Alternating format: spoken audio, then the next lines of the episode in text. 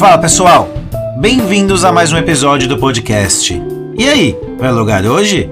Eu sou o Marco Barbosa e chegamos ao fim do mês com ótimos lançamentos e poucas notícias. Opa, oi pra quem está soltando teias. Eu sou o Eric Fagundes e realmente, Marquito, outubro foi bem fraquinho no quesito notícias, né? Para o mundo dos games. Cadê as polêmicas, Marcolino? Mas mesmo assim, estamos aqui como de costume em todo fim de mês para o nosso giro de notícias, o Vai Lugar ou Não, que hoje será só um girinho, né, Marquito? Eu discordo, hein, craque? Se videogame teoricamente pequeno sendo vendido pelo preço de grande e uma aranha voadora não são polêmicas suficientes para você, eu não sei o que é então, hein, meu amigo? Mas ó, vamos deixar de lado isso por enquanto porque falaremos a respeito durante o episódio. DJ, sobe o som pra polêmica começar.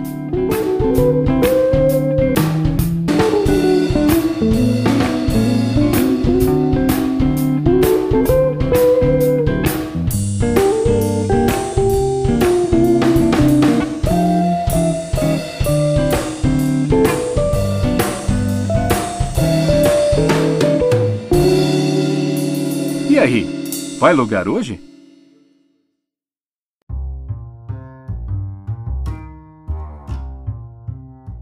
Muito bem, Marcolino, como falamos na intro, né? Um mês fraquinho de notícias até, né? Estava desesperado. Falei, meu Deus, gente, não vai acontecer nada de interessante nesse mês de outubro. É que o ano tá acabando, as coisas vão esfriando um pouco mais, né, Marquito? Ou será que a gente tá mal acostumado, Eric, que o ano foi tão bom de notícias, de jogos, que a gente espera cada vez mais? Foi verdade, mas foi. Esse é o primeiro Vai Logar ou Não desse ano que a gente uma, teve um trabalhinho para procurar alguma notícia interessante ou algo grandioso para falar.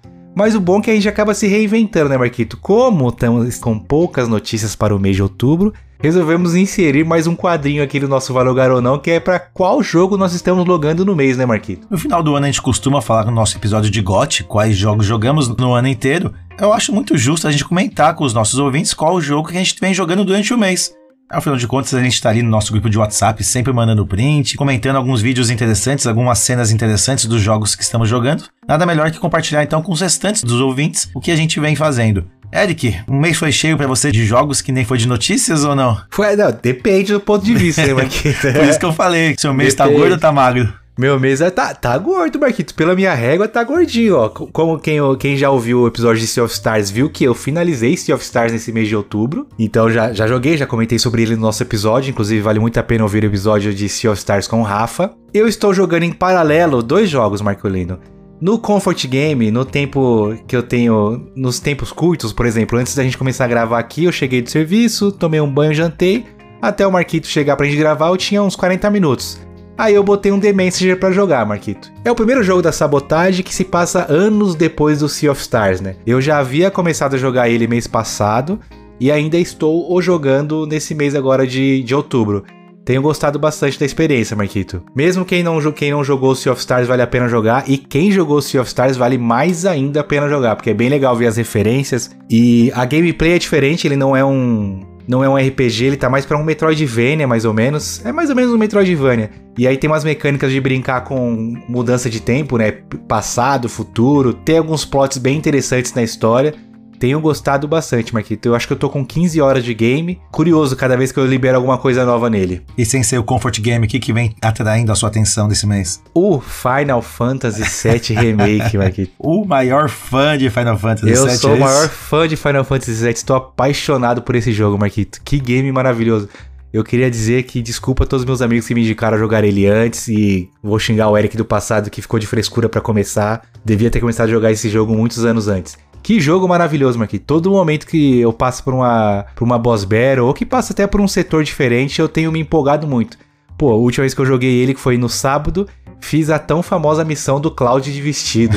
Porra, que missão absurda de, de, divertida. Você foi escolhida como a predestinada ali pelo Dom Corleone a, a ser. O a... Dom Cornel? Foi, foi sim. Foi sim. a ser rangada, entendi. É, foi, foi. Consegui os brincos, consegui outras coisas lá da, da a dança, eu achei interessante. Muito Difícil legal, aquela né? parte da dança. O apertar, eu, eu demorei para entender a, a mecânica de qual, do botão a hora certa de apertar, né? Mas na hora que foi para valer eu consegui fazer direitinho. E sem contar a, as duas batalhas que eu fiz nesse sábado jogando, que foi uma contra aquela casa, a casa amaldiçoada. Sim. Totalmente nonsense a batalha e bem divertida. E aí depois que você é, des desvenda os segredos do Corneio que ele te joga no esgoto, Tem uma boss battle lá que eu sofri bastante para poder passar, que é contra aquele monstro do esgoto. Apanhei, apanhei bastante dele, mas matei. E o que eu mais tenho gostado do Final Fantasy até o momento é que as batalhas dele, Marquito, seja de boss ou seja contra inimigos normais, realmente um vacilo seu na sua estratégia é o que faz você perder. Tem que saber qual o que, que dá dano no inimigo. É legal jogar uma análise nele para saber qual é a fraqueza. É legal você entender qual golpe dele que é de área, é a hora de desviar. Então não é só um hack and slash, só sai batendo e desvia. Tem uma estratégia por trás. Ainda tem aquele RPGzinho de turno assim no finzinho Escondidinho dele. Escondidinho lá, né? Mas... Escondidinho, escondidinho, mas ainda tem, é bem legal. É, eu, eu, gostava muito da batalha do Final Fantasy VII. Eu até ficava com raiva, ficava bravo, que eu queria batalhar mais, queria grindar mais, né? Porque a, a batalha em si é gostosa, é, é, é legal batalhar. Sim. E o jogo Sim. meio que não te deixa, né? Ele não respawna alguns inimigos, você só tem que ir em frente mesmo. Então eu senti a falta de batalhar mais. Eu tenho gostado bastante do, do Final Fantasy VII. Tirei ele do meu backlog à toa depois do nosso episódio com o Beat, né? Vale muito a pena também, pessoal, ouvir esse episódio sobre o Final Fantasy VII, o clássico.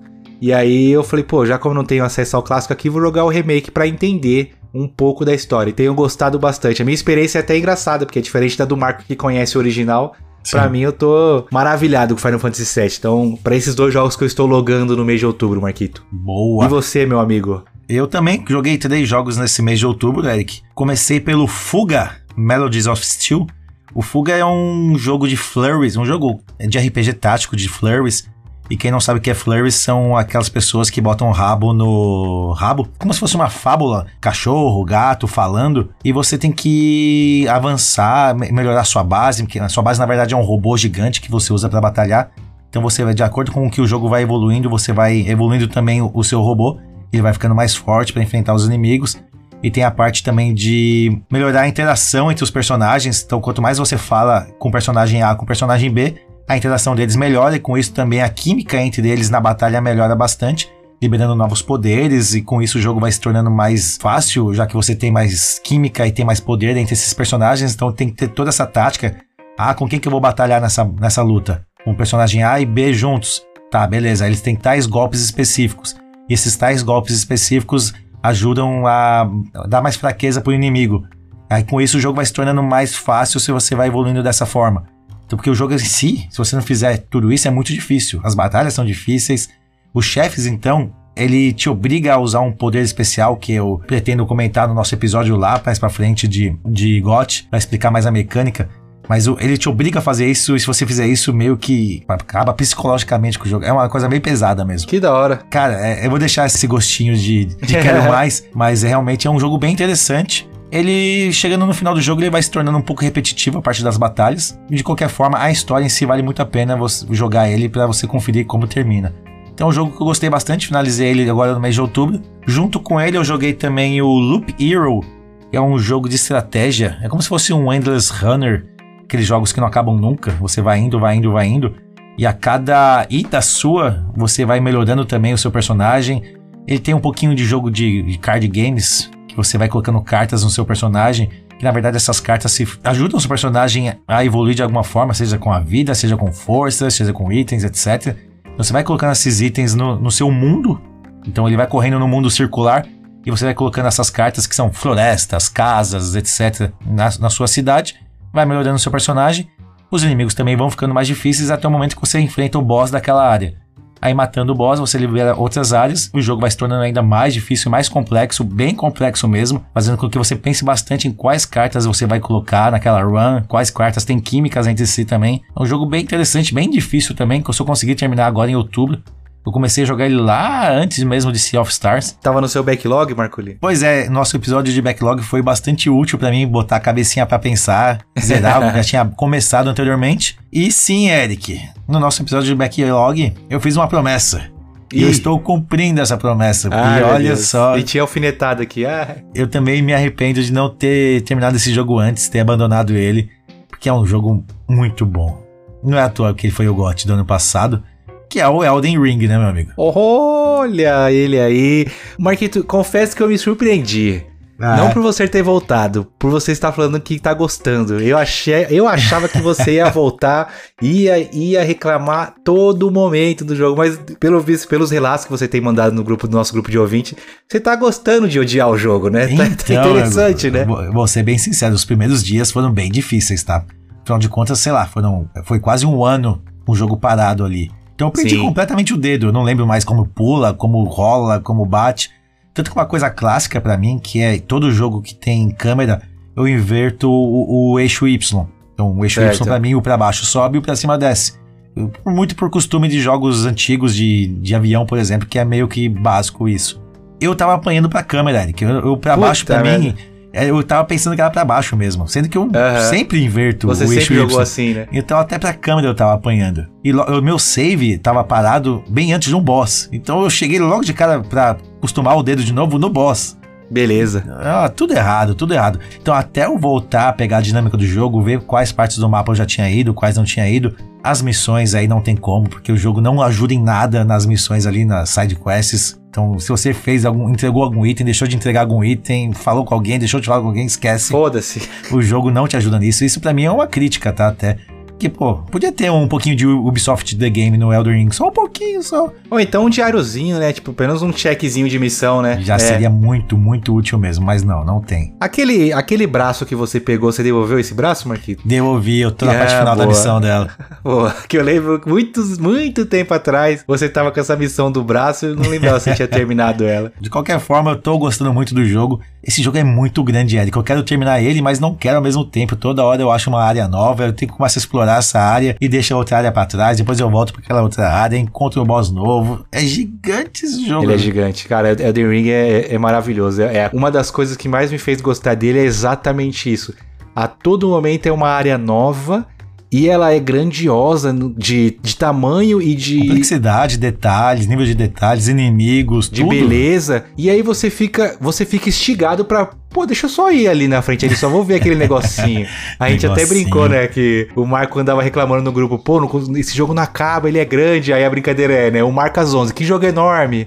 O Marca Meia-Noite. Nossa, esse um mapa novo que não tem nada a ver com a história, deixa eu lá ver o que tem ali. um cara não vai terminar nunca o jogo, mas ele não quer terminar, ele quer explorar. E o jogo é perfeito para pessoas igual você, Marquito, que gosta de explorar cada cantinho, porque ele tem, cada cantinho tem uma coisa legal para você ver, né? É, só para finalizar, então, te falar do Elden Ring, ontem mesmo eu tava jogando, era, sei lá, eu, uma hora da manhã, eu tava naquela parte do mapa que você vai para as raízes da, da Tervor, que você tem que ficar pulando certinho de plaqueta em plaqueta ali, pulando de galho em galho certinho, senão você cai e começa tudo de novo. Que é até uma missão daquela mulher cega que você vai encontrar com Deus dos três olhos, dos três dedos. Isso. Que é bem a última missão dela. Se você erra um pulinho, você cai. Meu amigo, eu errava muito o pulo, mas. Era o sono, era o sono. Era o sono e eu tava teimoso jogando com controle com drift também, né? Tem esse hum. pequeno detalhe. Esse menino aqui, ó. mas no final das contas deu tudo certo e, cara, tô, tô amando essa experiência de novo de jogar Elden Ring e, ficava, e fico pensando, será que eu começo uma New Game Plus só para brincar um pouquinho com um personagem diferente e tal? Mas eu acho que não, acho que só vou finalizar respeitar as leis do backlog. Ah, não. É, esse, esse, pelo menos o 1000G tem que buscar, Marquito. Ah, não vai dar, porque o Xbox não ajuda nisso, né? Tem que finalizar três vezes. Talvez tenha até uma gambiarra, nossos ouvintes vão me dizer, Marco, mas tem sim como fazer isso. Eu tô aqui acreditando e fingindo que não tem como fazer para pular pro próximo jogo definitivo. Beleza. Justo, justo, justo. Fala galera, beleza? Vou trazer uma dica super quente aqui pro Elden Ring. Para todo mundo que tá buscando a conquista de fazer os três finais aí, você pode fazer os três finais com uma playthrough só, sem problema nenhum. Bons jogos jogamos nesse mês de outubro, Marcolino. Pois você é. jogou dois indies, eu joguei dois indies e um, e um AAA. Interessante, interessante. Promessas serão cumpridas em novembro, se Deus quiser. Ah, eu duvido. Mas aguardaremos o vai logar ou não no mês de novembro para saber se ela está sendo cumprida ou não.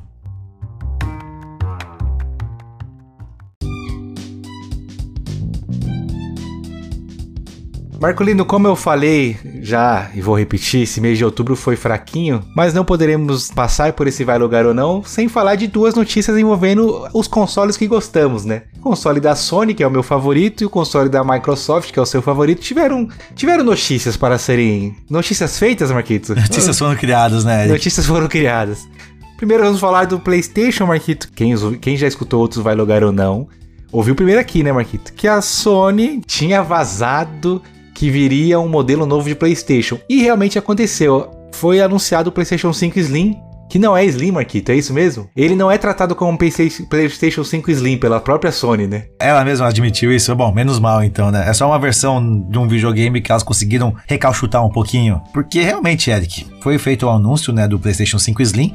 E para mim, quando veio esse anúncio, eu falei, pô, graças a Deus, né? Tava mais do que na hora de um PlayStation 5 num tamanho decente. Eu vou usar a desculpa que eu não tenho um PlayStation 5 porque ele não cabe na minha sala, de tão grande que ele é. Ah, entendi. Não, é assustador. Talvez hoje em dia você já tá acostumado com o tamanho dele. Mas quando você, tenho certeza que quando você viu pela primeira vez, você falou, tá, mudanças vão ter que ser feitas perto da minha TV para eu conseguir encaixar ele em algum lugar ali. Bicho é brutamonte mesmo. É grande, é muito grande, é assustador até o tamanho dele. Ai, como era grande e grosso. O Series X não é grandão, não, Marquito? Pergunto sem farpas, não manjo mesmo. Não, é, deve ter um palmo e meio no máximo, assim. Não é tão grande, não. É que o, o estilo dele é diferente, né? Já que ele é um. É um quadrado, cu- né? Quadrado, meio cubo, meio. É. Retângulo. É um retângulo cúbico. Acabei de inventar essa, essa conotação aqui. De qualquer forma, quando veio então a notícia do PS5 Slim, falei, beleza, nada mais justo, metade do tamanho dele, ideal, né? Aí fica parecido com o Xbox Series X. Mas não, né, Eric? Pelo que a gente comparou aqui, vai mudar centímetros e bem poucos centímetros. Porque assim, Marcolino, é, pra Sony, na verdade, esse vai ser o, o, o modelo standard, né? Porque o atual que a gente tem aqui, que vamos tratar ele como FAT, não vai ser mais comercializado, ele não vai ser mais fabricado. Certo. Então, o console de entrada será esse menor. Querendo ou não, Eric, é o que você falou. A Sony não tá vendendo um PS5 Slim. Mas ela não precisa anunciar isso. Sim. as mídias, as pessoas vão tratar o novo videogame com o PS5 Slim. Então ela é malandra. Tanto que se você for ver o tamanho desse novo videogame, a Sony faz as medidas dele com o videogame deitado. Não é nem de pé, né? Ou seja, a altura dele, na verdade, não é a altura que a gente está acostumado de ver ele de pezão, imponente. Pra gente é a largura dele. Quer ver? Ó, vou dar o exemplo. Ó, falando dele de pé, tá? Agora, não falando dele deitado. O PS5 antigo tinha 39 centímetros de pé. O novo vai ter 36 centímetros mais ou menos. Ou seja, são 3 centímetros a menos. 3 centímetros faz diferença, Eric? Faz, Marquito. Gostaria de, 3, de ter mais 3 centímetros de altura, que aí eu teria 1,82, entendeu? Entendi. Nem isso, eu teria 1,74, mas feliz.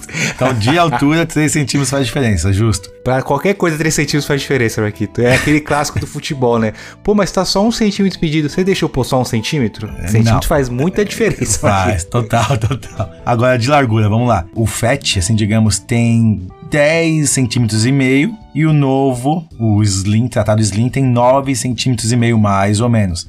Então também perdeu ali seus 1 centímetro, mais ou menos. 1 centímetro para videogame não é nada, vai. Agora, de profundidade, que seria então ele de lado pra gente, né? Seria É. a parte do logo, assim, a a parte da, da carcaça, vai assim, digamos. Como se fosse a capa do livro. Exatamente. Ele te- o antigo tinha 26 centímetros e o novo vai ter 21 centímetros e meio. Esse sim teve uma diferença um pouquinho maior. São Sim. 4 centímetros e meio mais ou menos. A última medida que a gente tem aqui disponível é- é o peso dele, que o antigo tinha 4,5 kg e o novo tem 3,2 kg. Também é uma boa diferença. Em números, não parece que é muita coisa. Eu também tava achando que não ia mudar nada, não tava conseguindo entender muita diferença. E aí eu vi uma foto comparativa dos dois. Estarei sendo exagerado se eu falar que, porra, é muita diferença. Mas dá pra ver uma diferença do tamanho assim, ele tá realmente menor. Digamos que ele tá mais enxuto. Ele não mudou de água pra water, mas ele deu uma mudadinha. Só que, por exemplo, tem algumas coisas que incomodam. Ele, a versão dele é digital e aí você pode comprar o leitor de disco pra colocar nele, pra comprar nele por mais 80 dólares. E ele não fica de pé.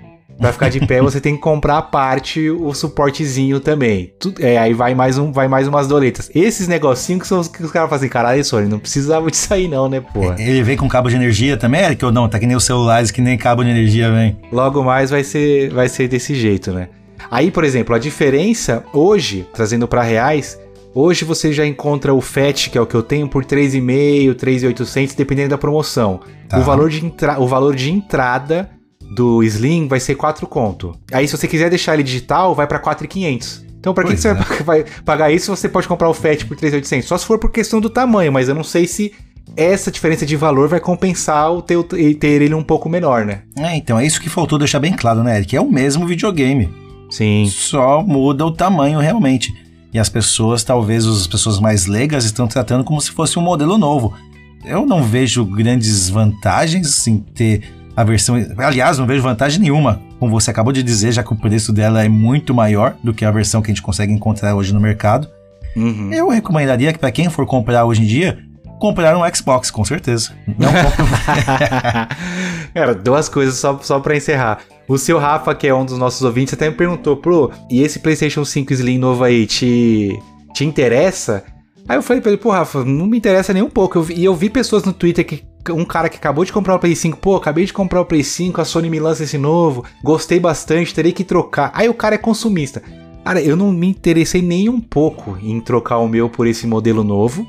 E eu também não acho que, por questão dele ser o preço maior, eu recomendo quem quer ter um Play 5 já ir no FAT, porque não, não tem diferença. Sim. E o outro ponto é que eu, um tempo atrás, quando a gente falou, anunciou lá que tinha vazado, a grande vantagem que eu tava, que eu tava pensando era que, pô, seria uma, um videogame de entrada do PlayStation 5 se ele for um mais barato, uma versão mais barata, uma Sim. versão mais acessível, continuar tendo FAT, lança o Slim mas aí não é o que vai, o que vai acontecer. Como o Marquito falou, vai ser o mesmo videogame. Rumores de que pro ano que vem, aí sim sairá um novo console, que aí vai, vai vir o PlayStation 5 Pro.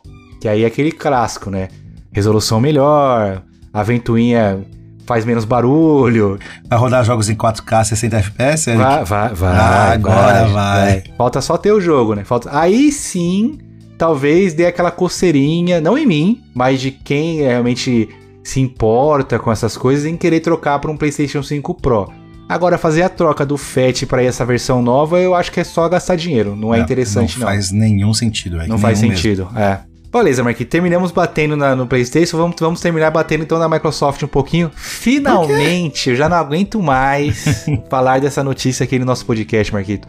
Comprou? Comprou, Eric. Nota fiscal paulista, senhor? Passou o Pix. A compra da Activision Blizzard pela Microsoft é aprovada no Reino Unido, Marquito. Eu não aguento mais que. Sempre. Eu, eu acho que já dei essa notícia aqui umas cinco vezes nesse podcast, mas sempre tem um mas. Mas falta não sei o que. Agora é real, Marquito? É 100%? Acabou?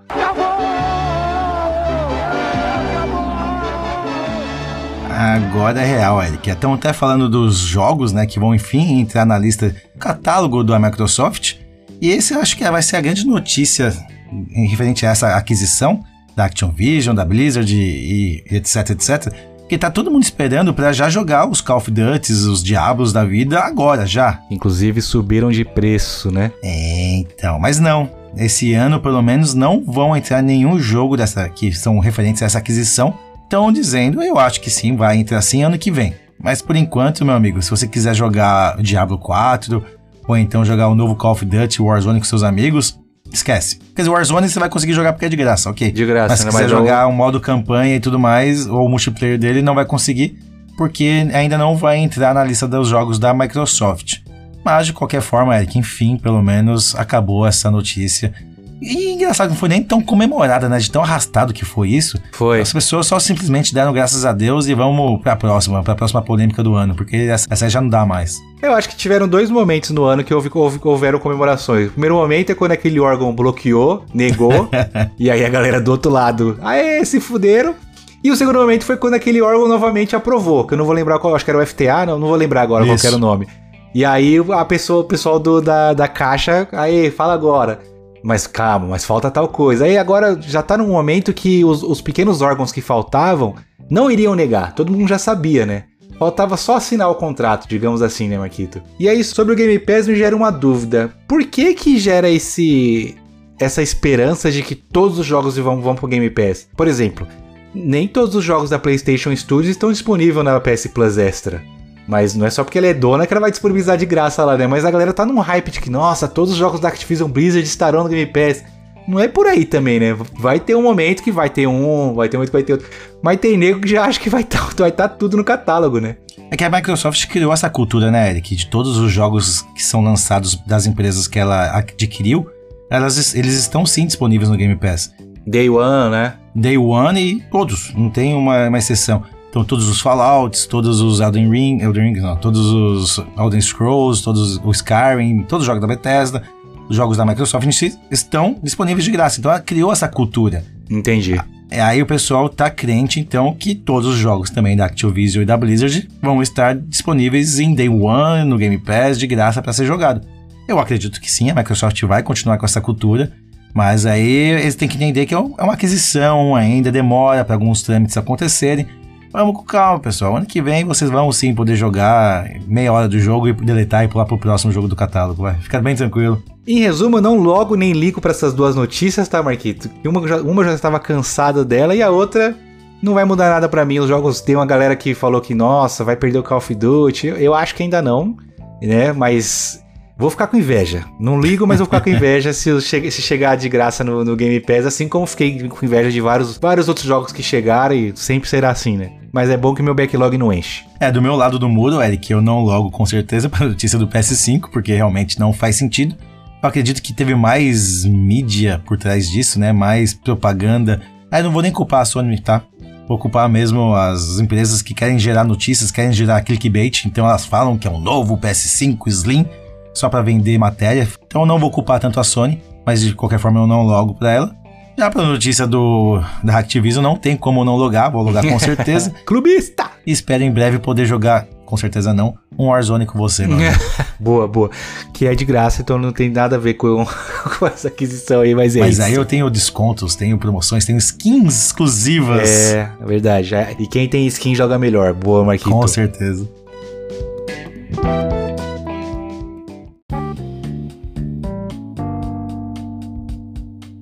Marcolino, então chegamos àquele bloco do Vai Logar ou Não que falamos do que foi lançado de jogos no mês de outubro.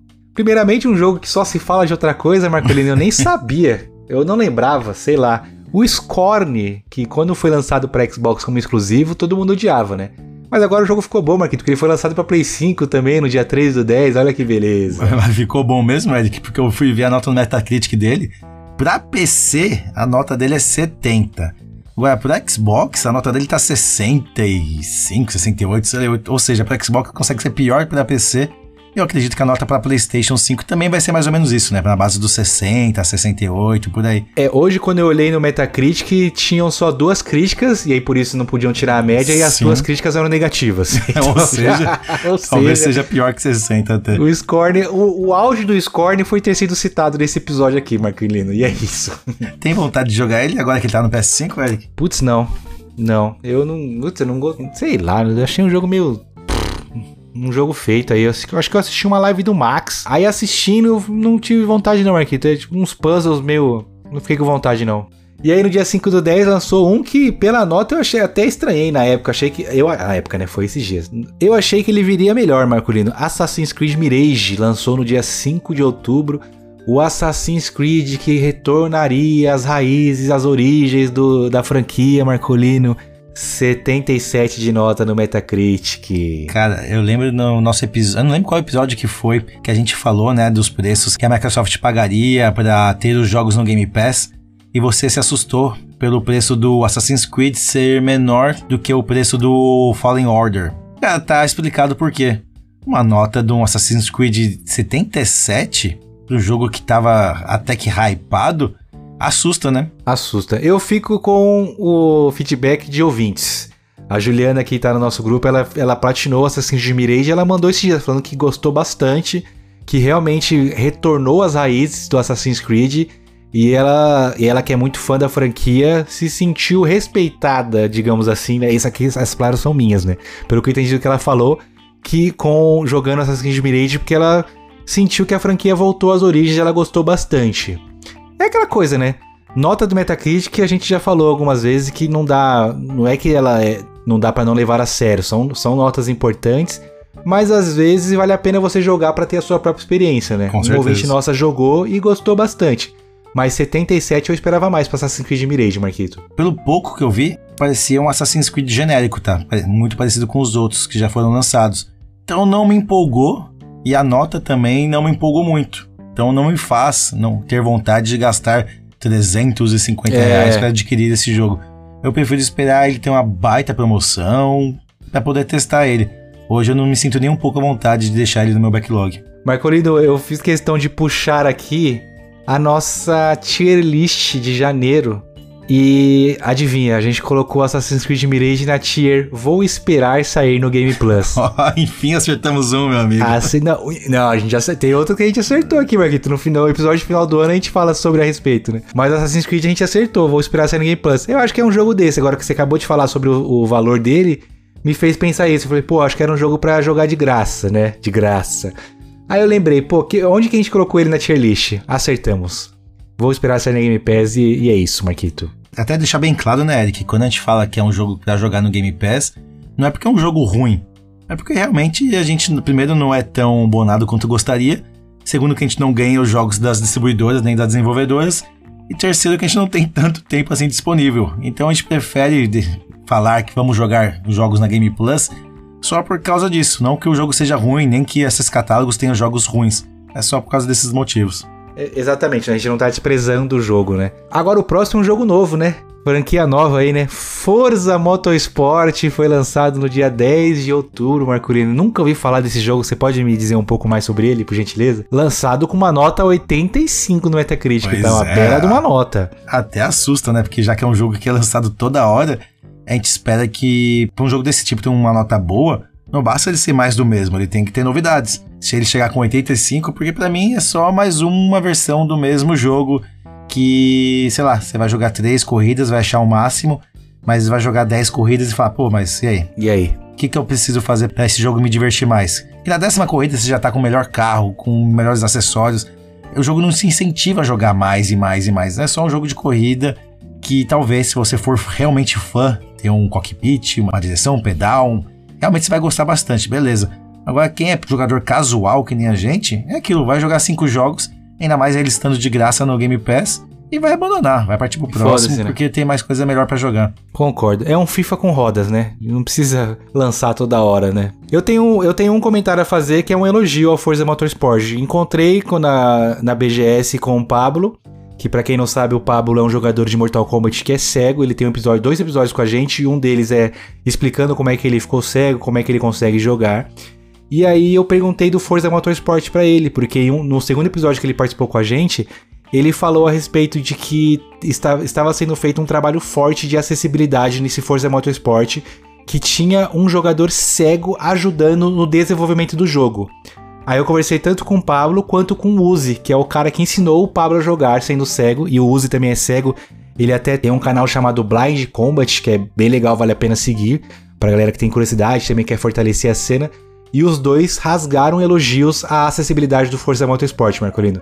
Ah, Falou legal. que realmente os recursos de acessibilidade que tem, de assistência de velocidade, de frenagem, funcionam perfeitamente. Eles, eles, os dois sendo portadores de deficiência visual, conseguem jogar o Forza Motorsport tranquilamente.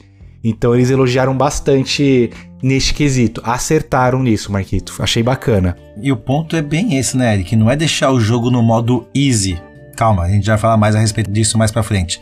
É deixar o jogo acessível. Então não é um jogo que o, a pessoa só vai acelerar e ele vai fazer o restante tudo sozinho. Não, ele vai te dar feedbacks auditivos, vai tremer o controle de alguma forma, não sei como funciona exatamente, para deixar o jogo jogável, não um jogo fácil, jogo jogável para todo, pra todo mundo. mundo. Exatamente. Então, pô, bem legal mesmo. Belo acerto. Vamos lá pro próximo, então, Marcolino. Esse eu esperava mais, hein? Sonic Superstars foi lançado no dia 17 de outubro, lançado com uma nota 79 no Metacritic. Vídeo do BRKS Edu falando que ele é decepcionante. Mas é que na verdade ele achou as fases repetitivas, né? Ele, ele não gostou de ter que jogar várias vezes a mesma fase para fazer o 100%. Eu não consegui jogar na BGS, mas eu consegui parar algumas vezes no stand da SEGA. Todo mundo que tava jogando tava se divertindo. Isso que é doideira, né? Volta ao que eu falei da Assassin's Creed Mirage. Às vezes a nota não condiz 100% com a experiência de, de gamers casuais, né? Tipo, a galera tava se divertindo com esse Sonic. E não é ruim uma nota 79, né? É, acho que as pessoas estão ficando chatas, sei lá, estão querendo demais. Ou o próprio Mario, Super Mario Wonder, que a gente vai falar um pouquinho mais pra frente, tá deixando as pessoas muito críticas. Elas não aceitam que um Sonic, que é um personagem grandioso, tenha um jogo simples, somente divertido. Elas querem coisas absurdas no jogo do Sonic. Talvez não é isso que o jogo vai te entregar. Ele só vai te entregar a diversão naquele momento. E é isso. As pessoas têm que aceitar que é um jogo bom e ponto. E ponto. Eu acho que a nota reflete bem. E 79, 79 é uma boa nota. É, é uma boa nota. Se a gente for comparar os outros jogos que a gente tá comentando aqui nos lançamentos no mês de outubro, ele deve estar tá num top 5 assim de lançamentos. Agora, minha única reclamação aqui, Eric, é que um jogo do Sonic custar 300 reais, aí é sacanagem. Porque se você quer cobrar 300 reais de mim, me entrega esses 300 reais de volta em diversão, em fases, em jogabilidade, que seja. Agora, cobrar 300 reais só por cobrar 300 reais, aí vocês estão de sacanagem comigo, né, SEGA? Justo, justo. É, con concordo em gênero, número e grau, Marcolino. Aí, por falar em jogo bom, dia 20 de outubro, existe, imaginem você aí, existe uma sala, e nessa sala estão sentados os concorrentes ao GOT. Zelda, Baldur's Gate, Final Fantasy, os três, tranquilinho assim. Não, ninguém mais entra aqui. Eis que de repente chegam dois jogos pé na porta, cagando no chão, falando aí, cheguei, vou disputar também. No dia 20 foi lançado Spider-Man 2 com 91 no Metacritic, Marcolino, e Super Mario Wonder com 93 de nota no Metacritic. O que dizer desse dia 20 de outubro, Marculino? O dia do game? Se, se 2023 é o ano do game, dia 20 de outubro foi o dia do game? Cara, esse ano tá engraçado, né, Eric? Ó, vou começar aqui a lista só pra você ver como que estão as coisas. Começou o ano com Dead Space. Pô, jogão, GOT, beleza. Depois veio Resident Evil 4. Pô, jogaço, GOT, beleza. Hi-Fi Rush, não vou falar que é GOT, mas pô, jogaço também. Hogwarts Legacy, pô, GOT, com certeza. Quem vai bater Hogwarts Legacy? Ninguém. Aí veio na sequência Zelda, Tears of the Kingdom. Caralho, não tem como ninguém bater o GOT do Zelda, né, Eric? Não tem, acabou. É, é obviamente que ele vai ser o GOT. Nada disso. Chegou depois disso Lords of the Ring Gollum. Não, brincadeira, esse aqui não conta. pra mim contava lá no nosso episódio de tier list, mas é. esquece, apaga isso aí da memória. Bom, Diablo 4, Veio depois Final Fantasy XVI, obviamente, que chegou com o pé na porta. Aí já também balançou ali um pouquinho do Zelda. Baldur's Gate 3, que para muita gente não tem como, ele vai ser o GOT desse ano. Mas eu vou ser bem sincero contigo. Agora, com a chegada do Homem-Aranha e do Super Mario Wonder, eu não acho que eles vão pegar o GOT mas que chegou realmente para dar um sustinho. O Baldur's Gate que tava deitado lá na rede, ele deu uma sentada, sabe? Sabe quando você levanta a cabeça e olha pro lado assim? Opa, quem é esse rapaz que chegou aqui? Assim, é a junção de duas coisas, né? Agora é clubismo da minha parte, mas tem um ponto de verdade. Os exclusivos da Sony são lançados já com notas altas e são gostando você ou não do que eu vou falar, é a verdade. Sony sabe lançar jogo. Ponto. Eu pensei, pô, Spider-Man vai vir aí, é o único exclusivo do ano, a dona Sony vai caprichar, vai vir um belo jogo. Não, ela não vai decepcionar. Ainda mais um jogo da Insonic, a Insonic tem lançado bons jogos. Pensei que, sei, sei lá, Marquito, na minha, na minha cabeça Spider-Man 2 sairia com 85 de nota. Quando eu olhei 91 no Metacritic e todas as reviews, meu, é um jogo mais divertido do ano que eu joguei.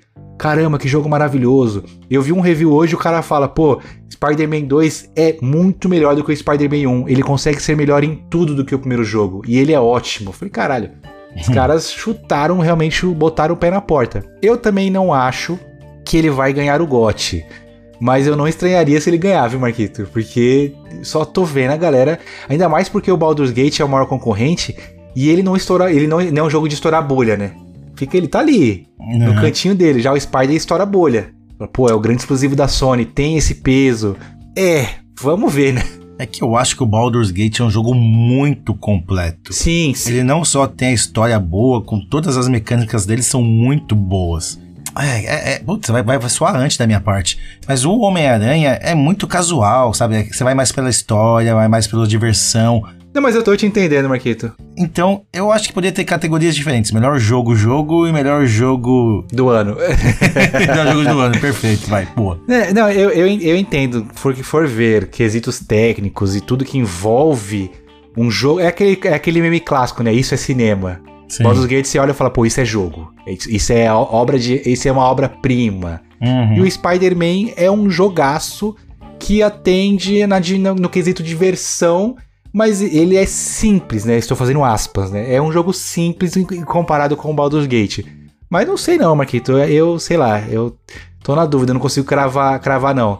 Mas a única coisa que eu fico meio ressabiado com esse jogo do Homem-Aranha é que eu nunca vi uma aranha voando. Eu vou até entrar no Google aqui agora, pesquisar se a aranha voa, se a aranha surfa, porque realmente é um pouquinho estranho pra vir ver aquela mecânica do Homem-Aranha nem planando, é que planar eu até vai com muito esforço eu faria algum sentido. Ela tá voando praticamente. Ela tá voando, tá voando. É, tá voando, cara. Ela tá atravessando o Rio Hudson inteiro voando. É impossível isso. Tá planando igual o Batman aqui. Então é uma homenagem ao Batman, vai. É, o Batman também é assustador, com aquela capa lá, molenga planar, não faz nenhum sentido. Mas morcego voa, né? Morcego voa. Né? tá. Morcego, não Batman. Pior que assim, a, a, a, gameplay dele voando não, não me causou estranheza. Porque, ah, tudo bem, tem as asinhas, aquelas teiazinhas embaixo, vai planar, meio que igual aqueles esquilos planadores. Só que na gameplay que eu assisti, que inclusive é do Bolívia, que nosso, nosso ouvinte que ele postou, o, o Homem-Aranha tá planando e, a, e tem uns, uns veleiros em volta, né? Que é onde dá pra você jogar a teia para ele fazer o swing e voar mais alto, né? Sim. Ah, beleza. Vai fazer o swing e vai voar. E o Bolívia não faz, e o Homem-Aranha vai descendo, vai descendo, vai chegando perto da água. Eu falei, caralho, então ele vai nadar, né? Porra, zoado, vai, vai nadar todo esse tempo. Quando ele tá chegando perto da água, ele mete uma prancha de surf. Não entendi aquele bagulho, tá ligado? Eu falei, ah, mano, aí me, aí me pegou, aí me quebrou. Essa parte eu também quebrou minha experiência. O voar dele não me, não me quebrou. Agora ele surfando, eu achei um pouco estranho, Marquito. Mas tá bom, vai. Tirando essa parte aí, é um bom jogo, admito. Não, acho que é por isso que ele tirou, no, ele tirou 91, não 95, né, Marquito? É, se fosse isso. Se, com certeza. E só pra dizer que eu e você colocamos Baldur's Gate 3 e Marvel's Spider-Man 2 no Vou Esperar sair no Game Pass, na nossa tier list. Eu, eu coloquei Baldur's Gate e Vou Esperar no Game Pass. Você se tá aqui é porque nós dois concordamos, Não, Marcolino. Tá errado isso aí, meu amigo. Eu acho que eu fui na sua, com certeza. E o Super Mario Wonder, Marquito? A gente, a gente tirou todo o, o foco pro Spider-Man 2, mas no mesmo dia foi lançado o Super Mario Wonder com 93 de nota. A dona Nintendo esse ano veio pro jogo, né? E ainda tem o Super Mario RPG para sair mês que vem, tá? Pois é, o direct dela foi muito bom. Os jogos lançados dela todos estão sendo muito bons. E até o Pikmin, que a gente já nem falou aqui nos nossos episódios, que não é muito da nossa bolha, mas é um baita jogo também, que tá sempre em alta nos jogos da Nintendo. Eu não sei que, que caso que acontece que a Nintendo não lança logo de uma vez um console para bater de frente com o Xbox e com o PlayStation, porque só tem jogo bom. Falta Sim. realmente aquele console de poder para realmente chegar junto e falar: dá licença, que sempre esse primeiro colocado foi meu. Vocês estão aí só se divertindo. É minha vez agora de voltar ao trono. Eu acho que ela não quer disputar, ela quer ser o, o segundo console de, de todo mundo.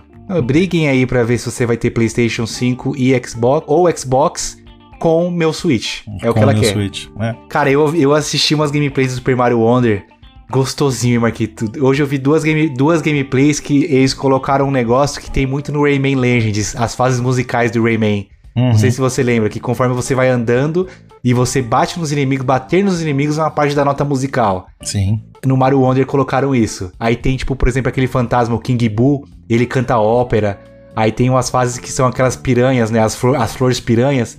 Elas que fazem a, o, o coreto de fundo. Cara, muito, muito divertido. Só como eu falei, né, que comentário dos ouvintes é o que importa pra gente. Do Spider-Man 2, tá, o, tanto a Juliana quanto o Bolívia, que é o nosso ouvinte, também estão jogando. E estão gostando pra caramba. Pro Bolívia já falou que é gote.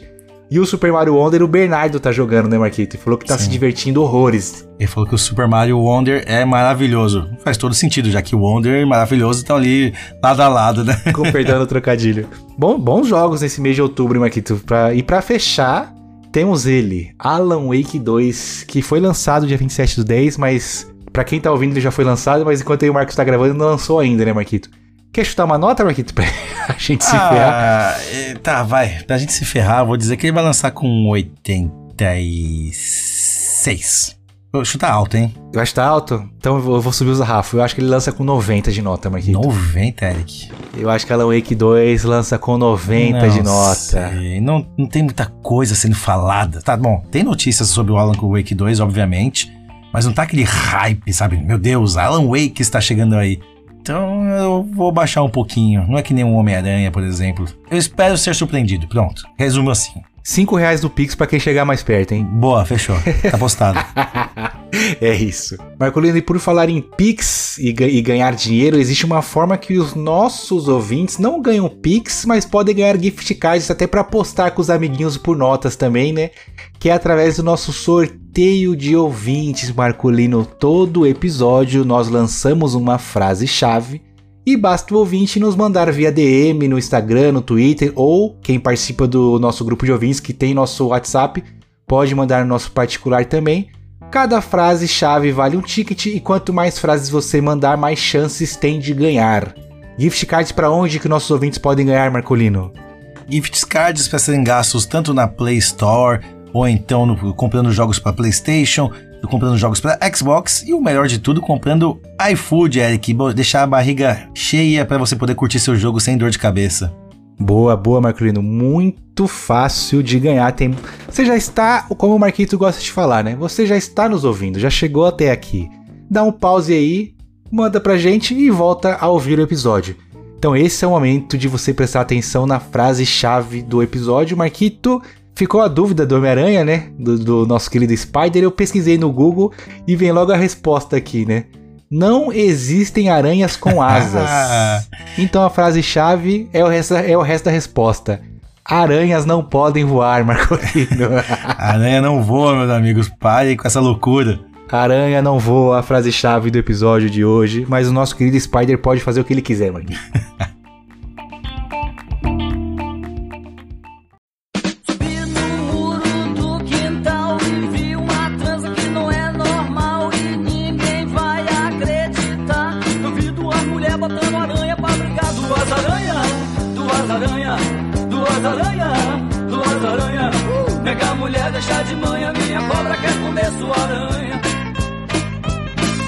Você sabia que por uma pequena quantia mensal você pode contribuir com a continuidade do nosso podcast e de quebra concorrer a um gift card de 100 reais todo mês? É isso mesmo, tudo isso é possível através do nosso programa de apoio coletivo, o apoia.se barra vai apoiar hoje.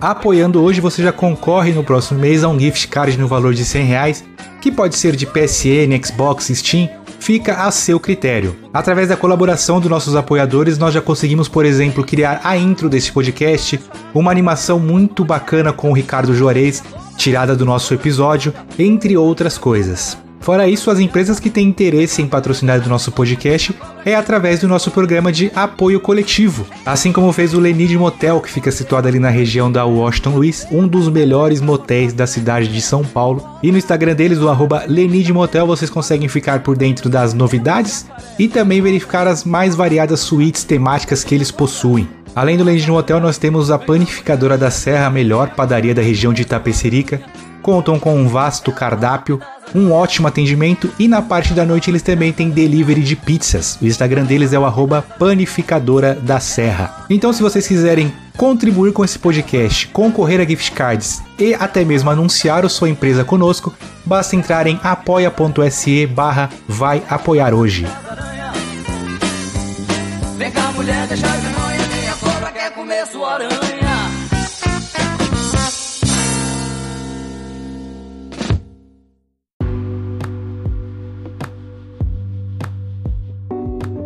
Marquito, vamos então para o último bloco desse episódio, que é o que dá o título a ele. Faltou falar de um lançamento desse mês. No dia 13 de outubro foi lançado o tão aguardado reboot de Lords of the Fallen, Marquito. Tão aguardado e decepcionante? Pô, Eric, eu tava sentindo falta do GOT. Você deixou de falar do GOT e vem falar que o jogo foi decepcionante? Como assim? Lords of the Fallen conseguiu ser pior que o primeiro? Não brinca comigo. 75 de nota no Metacritic, Marcolino. Eu achei que ele viria muito maior de nota, pelo menos um 82zinho, mas 75 foi triste. Muitos erros de otimização no jogo, a galera não gostou da gameplay. E aí entra o motivo da nossa discussão, né? Final do mês passado, Marquito, foi lançado o Lies of P, o Mentiras do Pinóquio, que muita gente gostou do jogo, achou a dificuldade dele bacana. E lá no finalzinho de setembro, quando nós já tínhamos gravado o nosso Vai Lugar ou Não, a desenvolvedora lançou um patch de atualização. Que muita gente falou, pô, esse patch é para colocar o Easy Mode no Lies of P. A internet veio abaixo, os chatos. Souls like não tem que ter Easy Mode. Pô, nada a ver lançar dessa forma, fazer esse patch, era melhor antes, Likes tem que ser difícil. Morreu. Eis que hoje saiu um patch de Lords of the Fallen. E qual a discussão que vai voltar, Marquito? Deixar o jogo no modo fácil. Colocaram algumas correções. Um- uma reclamação do Lords of the Fallen, o balanceamento dos inimigos dele, ele é des- desvantajoso. Tem umas áreas que tem muito inimigo junto, só por ter. Não, não se faz necessário ter tanto inimigo ali onde tem nessa área. Sim. E mandam muito só pra ficar difícil. E aí nesse patch balancearam isso. Eu até separei aqui, Marquito, uns pontos de interesse, né? Uns pontos de melhorias desse patch. O primeiro é esse que eu falei, né? Ajuste na densidade e inteligência artificial, dos inimigos. A densidade é isso que eu, falou, que eu falei. Tinham certos pontos que você chegava lá e tinha 15 inimigos difíceis pra você enfrentar sem necessidade nenhuma. Então eles vão balancear isso um pouco melhor. Um outro ponto, né? Mudaram algumas coisas no, no- New Game Plus do jogo, que antes você não tinha checkpoints, agora colocaram isso só do New Game Plus 3. Aí muita gente falou, pô, vai deixar mais fácil. Em resumo, Marquito, vamos discutir esse seguinte ponto. Tem que ter modo fácil em Souls-like pra você, Marquito? Ou, ou, ou um Souls-like, a alma de um Souls-like que faz o jogo ser Souls-like é, a de- é ele ser difícil? Eu vou te responder com uma polêmica, tá, Eric? Beleza. Seriam jogos Souls-like realmente difíceis? Ou ultimamente vem sendo lançado tanto jogo casual, tanto jogo fácil de salvar, cheios de checkpoints, mais tranquilos de ser finalizados, que a gente perdeu o dedo, aquele dedo que a gente tinha lá atrás jogando jogos no Mickey, que eram jogos difíceis, jogos do Donkey Kong, que eram jogos impossíveis, jogos do Resident Evil, que você quase não conseguia salvar o jogo, e hoje em dia não tem mais isso. Então a gente se desacostumou e acaba tratando jogos que teoricamente são difíceis, mas não são impossíveis, que são os jogos Souls-like. Os outros jogos mais aleatórios que são lançados durante o ano são jogos muito casuais que acabam atrapalhando a nossa experiência. Marquinhos, você já ouviu aquele ditado que inclusive tem uma sketch do Chaves que eles falam isso, que só uma pessoa idiota responde uma pergunta com outra pergunta? Então eu serei uma pessoa idiota e te perguntarei. Caramba, é a terceira pergunta. É a né? terceira eu, pergunta. eu respondi uma pergunta com uma pergunta e você responder a minha pergunta de uma pergunta com uma pergunta. Você é muito idiota, Eric. Antes, os jogos que antigamente eram mais difíceis ou a gente que era mais burro videoga- videogamisticamente falando, Marquito? Tem esse ponto também. Eu acho que eram mais difíceis, sim. Eu acho que é os for- dois. Os dois. Eles, eles eram mais difíceis e nós também não tínhamos tanta experiência.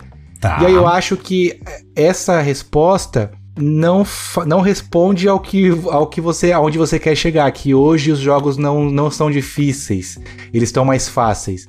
Na verdade, eles estão eles estão difíceis sim. Os Souls-like, eles têm a sua dificuldade sim, Marcolino, mas eu acho que, putz, eu, eu não, na verdade assim, eu não tenho que achar nada, mas eu não me importo se lançarem patches deixando ele mais fáceis. Tem, tem nego que é xiita, fala, não, eu, que gosta de botar o pau na mesa pra falar, pô, eu, eu platinei esse Bloodborne aqui, eu sou o fodão, que ele é muito difícil. Eu não quero gamers casuais jogando o meu Souls-like, porque do, com- o que que eu vou falar que eu sou bom?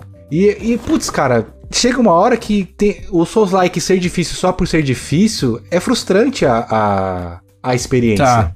Eu, eu vou chegar na- nesse ponto, Eric, do patch modo easy, mas eu vou. Tá, vou ser um pouquinho ousado aqui e incoerente comigo mesmo.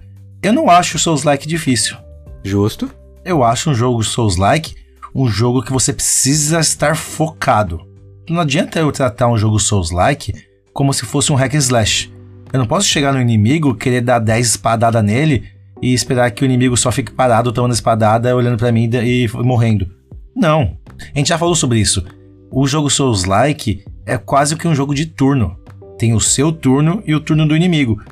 Uma hora ele bate, outra hora a gente apanha, né? É quase como se fosse isso. Então, muitas vezes a gente acaba, ele, o inimigo acaba conseguindo quebrar o nosso turno, ou a gente quebrando o turno do inimigo com algum certo de golpe, beleza. Mas é um jogo de detalhes, é um jogo que você precisa estar prestando atenção. Não adianta você querer ir pra loucura. A não ser, claro, que você esteja muito hypado no seu level.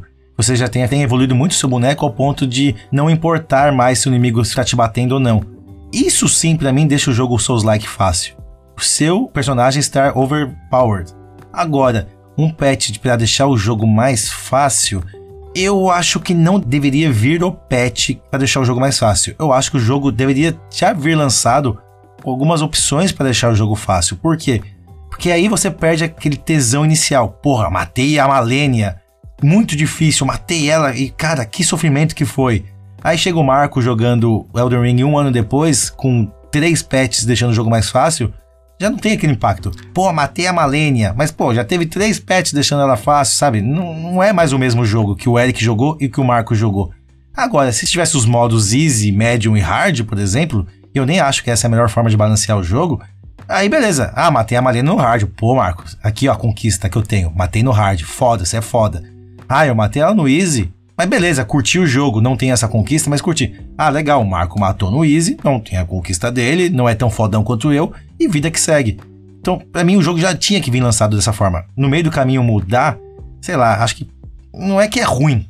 Eu, eu aceito numa boa, mas quebra um pouquinho da experiência de quem já passou por aquela parte, por exemplo. É, eu acho que o grande ponto de, de Souls Likes é que eles não. A graça dele não é que ele é difícil.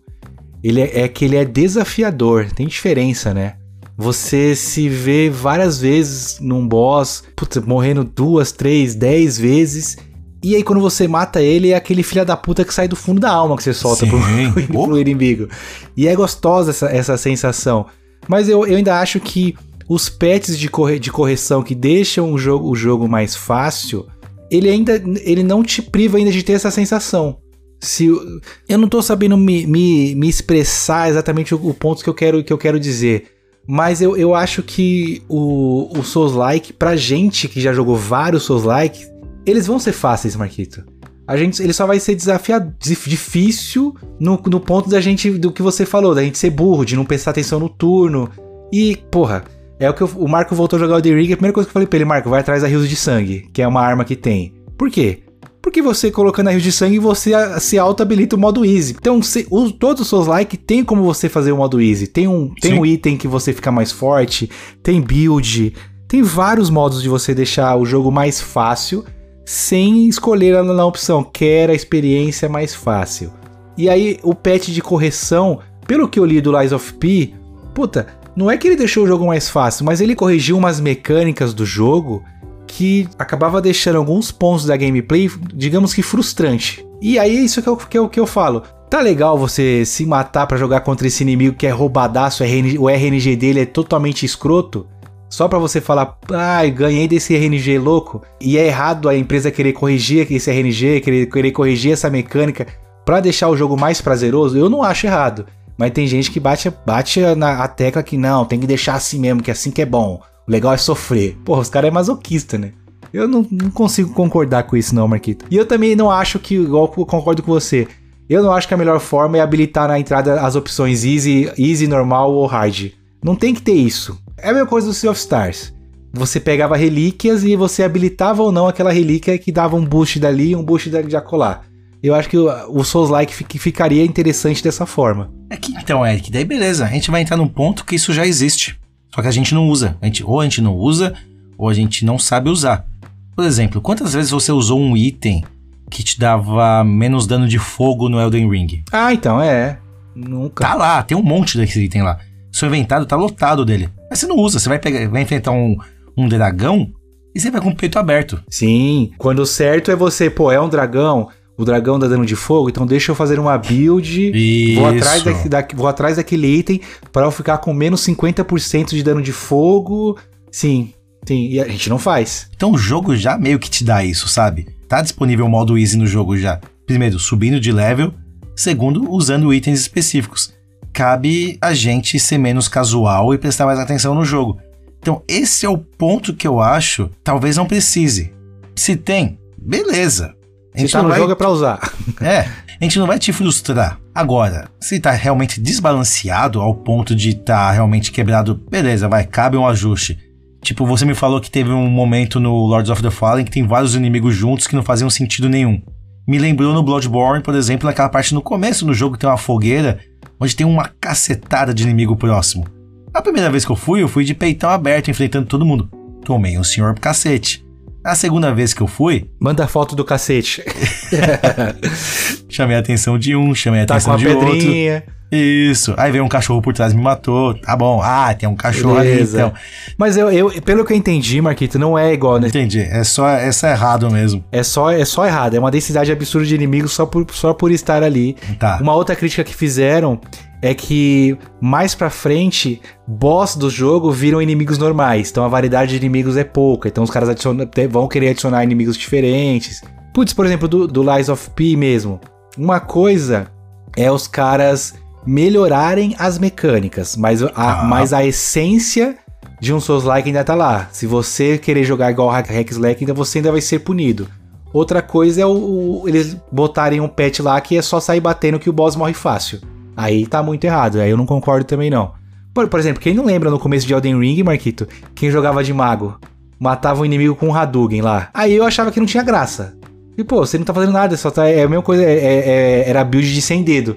Só apertava um botão e o jogo jogava por você. Aí eu não vejo graça. Se tá no jogo é pra ser usado. Aí é uma questão de gosto. Eu prefiro ter a experiência de trocar espadada com, com o boss, rolar pra caramba, pra falar, porra, realmente eu, eu, eu matei esse cara, não foi o controle Sim, que sim. matou ele. Em resumo, falamos, falamos, falamos. E mais uma vez, não decidimos nada, né? Eu vou tentar definir meu ponto de vista, vai, que eu tô vendo que realmente tá muito em cima do muro. Eu acho que nerfar e buffar certos itens no jogo é super válido. Por exemplo, a gente tá usando muito Elden Ring eh, nesse episódio porque eu acabei voltando a jogar e tá muito fresco na minha memória. E o Eric também manja muito do jogo, então ele também tá usando esses parâmetros. A gente pode falar do Mímico. Pô, o Mímico era super bugado. Eles nerfaram o Mímico, continua bom, mas nerfaram o Mímico. Mais nerfado, sim. Isso. Então, beleza, foi justo. Um ajuste que faz todo sentido. Ah, tal espada ninguém usava. Vamos dar uma bufada nessa espada para incentivar o pessoal a usar. Eu acho super legal isso, tá? Então, eu, o ajuste ideal nos jogos são esses. Pequenos nerfs e buffs que vão equilibrando o jogo para que cada gameplay tenha sentido. Então, para quem gosta de mago, vai poder ainda jogar com mago. Ah, quem gosta de ser mais ladino, quem gosta de ser mais paladino, vai ter builds específicas também que vão estar melhor equilibradas no jogo. É, pra mim, eu acho que eu vou, na, eu vou na mesma linha, Marquito. Uma coisa é balancear o jogo, deixar ele mais fácil, eu não me importo. O que, eu- o que talvez me incomode é perder a essência do jogo. Sim. Deixar ele tão mais fácil que ele não é mais um Souls-like. Aí não é Souls-like, aí você vai jogar um hack and slash. Esse é o ponto. E que eu acho que, que eu iria. Que eu, que eu sou contra. Agora, por exemplo, quem jogou Elden Ring no lançamento, no- nos, nos primeiros pets, a Malenia era um capeta. Ela ainda é hoje. Só que eles nerfaram ela e ela tá. Ela está mais maleável pra se jogar contra. No início ela era muito punitiva. Você não podia errar, era tipo, tem que ser perfeito pra jogar contra ela. Aí é um, é um balanceamento que é bacana. Mas já te, mas com certeza teve nego que falou: porra, nada a ver, tem que deixar ela do jeito que ela tá, um boss ficção. Aí não, aí eu acho que é um patch interessante. Diferente se você chegasse lá na Malenia, o patch viesse, você chegar na Malenia e, mano, só sair batendo nela e ela morre fácil. Aí eu seria contra. Mas se fizesse, eu não ia, você nem ia me ver no Twitter. Porra, quem falar que matar a Malenia agora não vale? Ah, joga seu game aí, beleza. Então eu, eu defino meu ponto como esse. Eu, eu não sou contra balancear o jogo pra- pra deixar algumas coisas mais fáceis e mais justas. Mas eu sou contra o jogo balancear tanto o jogo, nerfar tantos inimigos que ele perde a essência de Souls-like. Aí não vai ser mais Souls-like, aí vira um, um jogo de aventura e muda o, o estilo dele. Porque sim, pra mim um jogo, o que faz um jogo ser Souls-like, na essência dele é ele ser desafiador. E se não é desafiador, não, não pode mais ser, mais ser considerado desse gênero, né? Exatamente. Resumiu bem, Eric. Afinal de contas, a gente tá jogando é pra se divertir, né? Não é realmente pra abandonar um jogo na metade do caminho, porque aí não faz nenhum sentido. Não tem reembolso. Você não vai pra, ah, não quero mais jogar esse jogo, quero meu dinheiro de volta. Não, já foi. Então eu acho interessante que tenha esses ajustes para que todos possamos curtir o jogo com uma qualidade de vida adequada, vai. É, e quem, e quem gosta de desafio vai fechar o jogo usando tapete de dança. é isso. É, eu costumo falar que Elden Ring e jogos Souls-like são jogos de dança, então nada mais justo, né, Eric? Exatamente. Boa, boa. Boa.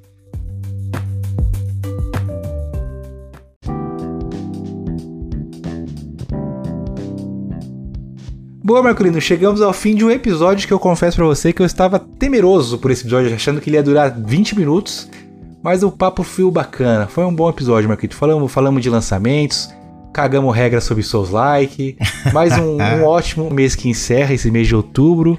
Que nosso podcast continua de vento em popa, Marcolino, e que, e que o mês de novembro tenhamos mais ótimas notícias para falar no nosso querido podcast, Marcolino. Exatamente, Eric. Falamos com propriedade, o episódio rendeu bastante. Quero que esse episódio dê as polêmicas para que nosso grupo de WhatsApp renda bastante também, Eric. Quero ouvir a opinião de cada um de vocês, o que, que a gente acertou, o que, que a gente errou. Cara, empolgados com os lançamentos de outubro?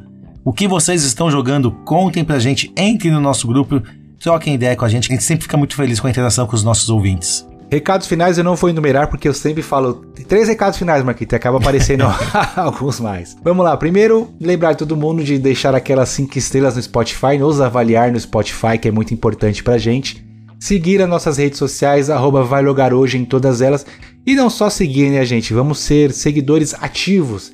Deixar aquele likezinho no post, comentar quando ouvir. É muito importante aí, Marquito gosta muito de ver o feedback de vocês. Terceiro recado, por falar em redes sociais, esse querido podcast é um associado da Amazon e o que isso significa é que vocês comprando através do nosso link de associado, nós ganhamos uma comissão.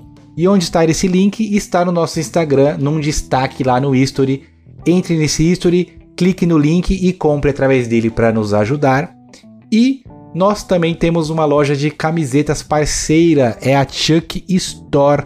Camisetas de anime, de videogame, tudo do mundo da cultura pop, do mundo geek. E ouvinte do podcast tem 10% de desconto usando o cupom Vai Logar Hoje 10. É o que a gente costuma dizer, né, Marquito? Que é o, é o nosso dog whistle do Vai Logar Hoje, que é o ah, como é bom ser ouvinte do Vai Lugar hoje. é win-win, né, amigo? Só vantagem ouvir a gente. É win-win, só vantagem, Marculino. E por hoje é só. Vou aproveitar esse tempinho final para jogar mais um pouquinho de The Messenger. E eu fui, meu amigo. Um ótimo início de mês de novembro para você e para os nossos ouvintes. É isso aí, pessoal. Desculpa pela voz de paniquete hoje. Tamo junto. Fui!